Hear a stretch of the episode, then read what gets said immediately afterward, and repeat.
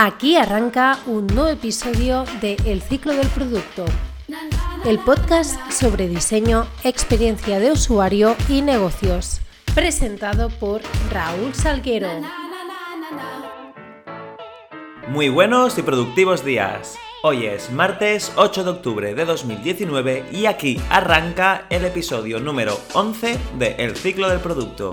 Como cada martes, hoy toca hablar de diseño y experiencia de usuario. Hoy conoceremos aún más en profundidad el Design Thinking, esta metodología de la cual empezamos a hablar el martes pasado, en el episodio número 9. Como lo que vimos fue muy básico, muy introductorio, he decidido dedicar todo el capítulo de hoy a ver con más profundidad todas las técnicas que nos quedan por descubrir y que os pueden resultar muy útiles en el desarrollo de vuestros proyectos.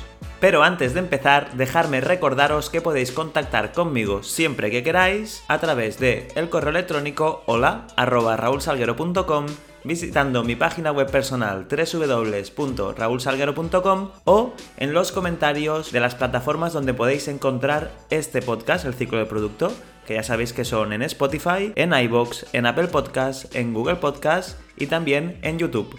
Así que no dudéis en dejarme valoraciones, dejarme vuestro feedback.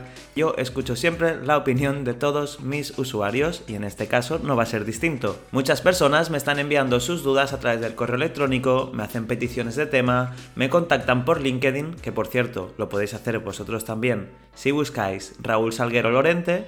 Y yo estaré encantado de contestaros y entablar una conversación con todos vosotros y vosotras. Y bien, una vez hecha esta introducción, es el momento de entrar en materia.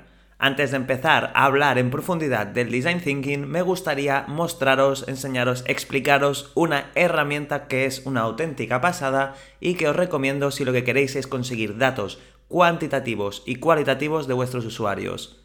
Es eh, la herramienta estrella para hacer formularios, aparte de Google Forms, y se llama Typeform. Así que hoy empezamos con esto.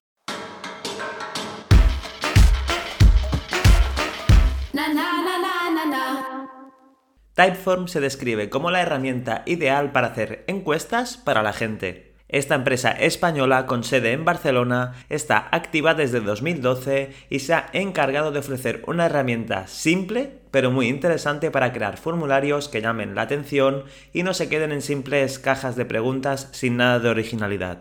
Con el paso del tiempo, esta empresa se ha ganado los halagos de sus usuarios convirtiéndose en una de las startups tecnológicas con mayor potencial de Europa y ahora seguirán creciendo gracias a las constantes rondas de financiación que están consiguiendo en los mercados internacionales. Simplemente tienes que crearte una cuenta en su página web www.typeform.com y así podrás crear todo tipo de cuestionarios, como por ejemplo de respuesta larga, de respuesta corta, un sí o no, un verdadero o falso. Sin duda es una herramienta totalmente acertada y fácil de usar a la hora de crear un formulario.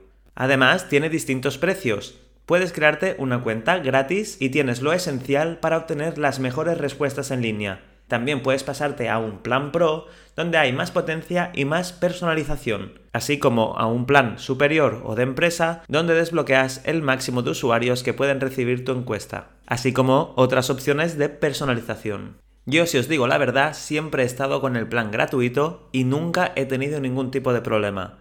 Sí que es cierto que, por ejemplo, no puedo poner una página de despedida o de agradecimiento a mis usuarios o el logotipo de mi empresa, sino que sale el de Typeform. De todas maneras, es muy útil y ya veréis que los resultados son simplemente espectaculares. Una vez registrados podéis acceder al panel de administración de cada uno de los cuestionarios que queréis crear. Typeform te ofrece distintas plantillas o puedes empezar una totalmente de cero. Ya veréis que el sistema para crear formularios es muy sencillo, ya que la pantalla se divide en dos partes. Al lado izquierdo tenéis bloques que simplemente arrastrándolos a la parte derecha se van montando y permiten crear, por ejemplo, una combinación entre respuestas abiertas, respuestas cerradas, respuestas tipo test. Será tan fácil como montar un puzzle. Una vez tengáis listo vuestro formulario, simplemente tenéis que darle a publicar. Typeform os generará un enlace que podréis compartir con vuestros usuarios para que ellos contesten sin problemas. Además, las animaciones y transiciones entre pantallas y distintas preguntas es muy ameno y de verdad que se hace muy entendible para el usuario final. Durante mi carrera profesional yo he probado distintas herramientas para lanzar encuestas masivas a mis usuarios y de verdad que con Typeform la tasa de rebote ha sido mucho menor que con otras plataformas de creación de formularios.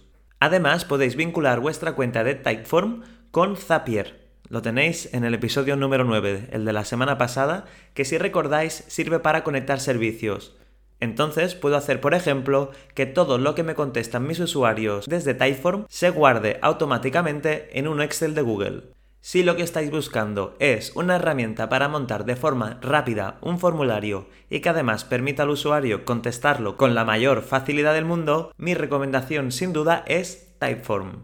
Y ahora sí, una vez hemos visto esta herramienta, es el momento de entrar en materia y seguir profundizando en lo que es la metodología Design Thinking.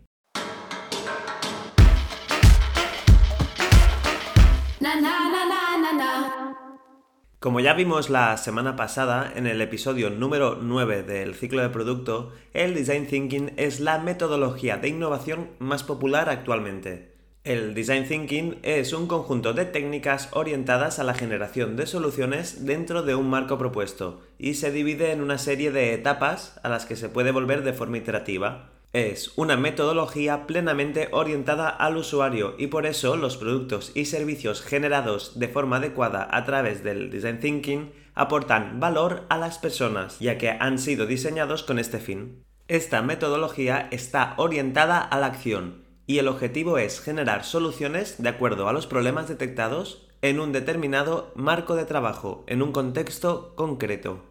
El auge y la popularidad actual que tiene el Design Thinking viene por su capacidad de generar en muy poco tiempo soluciones innovadoras. Y cada vez es más habitual ver su uso tanto para emprendedores como en startups, empresas tecnológicas, ya que es una metodología que te permite avanzar y testear rápidamente tus hipótesis y crear una cultura creativa e innovadora dentro de la organización.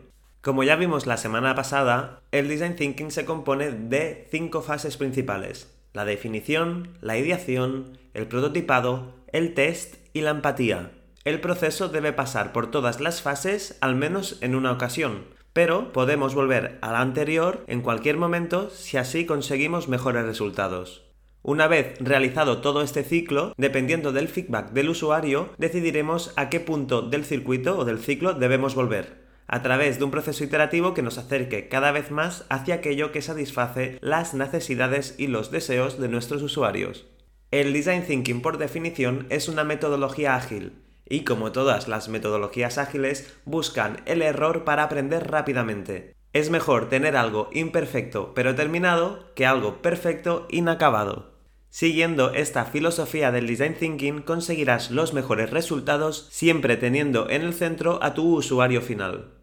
Ahora vamos a ver cada una de estas cinco fases para entender mejor en qué consisten.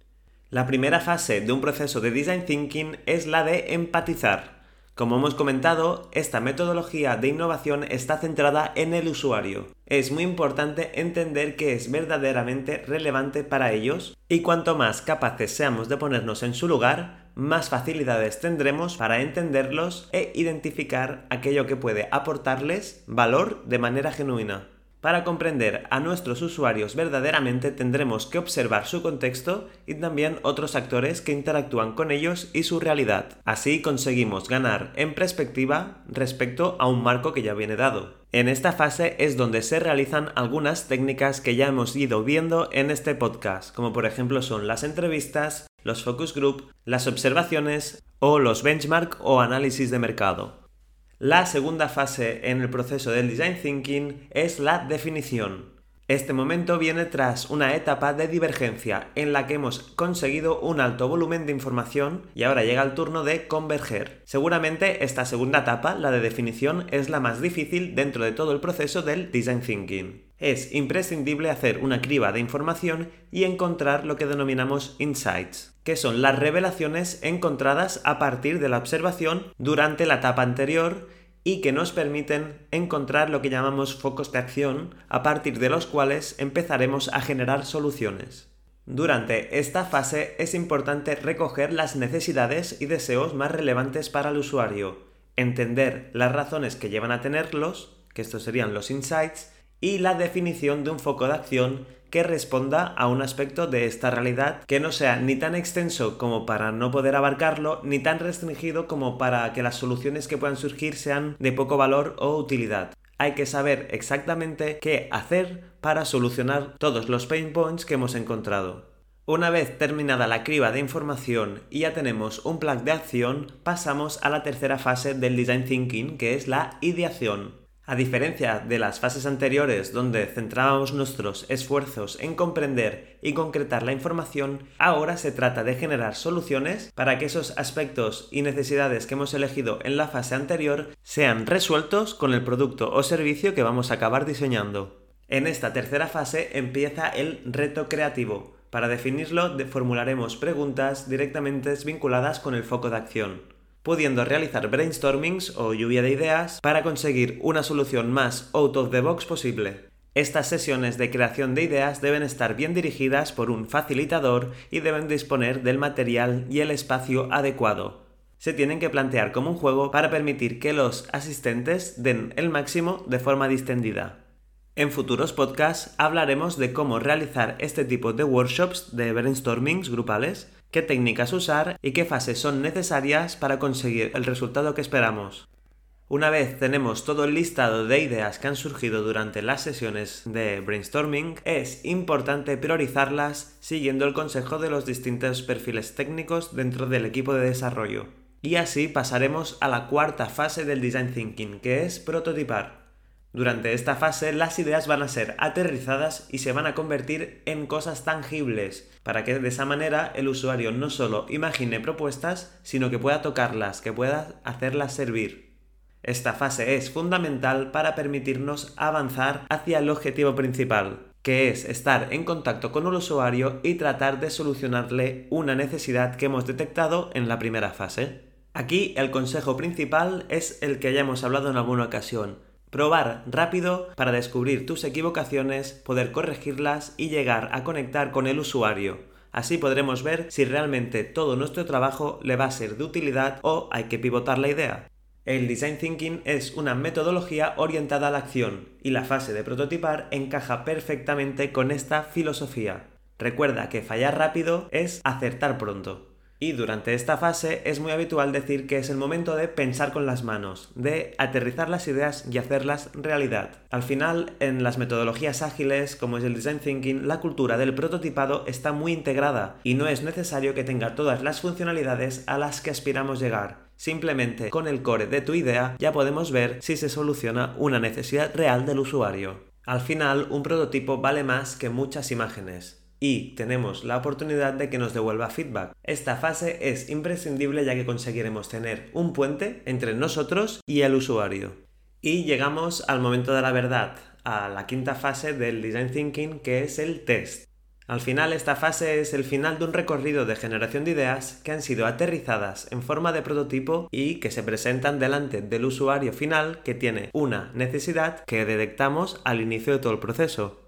Durante esta fase no simplemente enseñamos nuestro prototipo al usuario, sino que también debemos escucharlo de forma empática y despegada de nuestras propias ideas y prejuicios. El final de esta fase está marcada además como punto de inflexión y toma de decisiones estratégicas. Habrá que decidir, de acuerdo con el feedback que nos den, qué acciones debemos llevar a cabo para seguir acercándonos a la solución que mejor encaje con sus necesidades y deseos. Al final, con esta fase de test nos servirá para ver si el prototipo va bien encaminado, pero jamás será la solución final. Una vez realizado todo el ciclo del design thinking, se puede volver a la fase que queremos potenciar, a la fase que hemos visto que ha quedado un poco más coja y que nos interesa para poder conseguir un resultado más óptimo.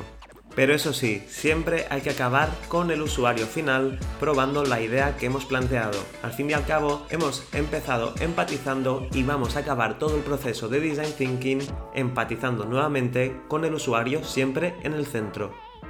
Y aquí termina el episodio de hoy dedicado al Design Thinking, esta metodología de la que seguro has escuchado hablar en algún momento y espero que ahora conozcas mucho mejor.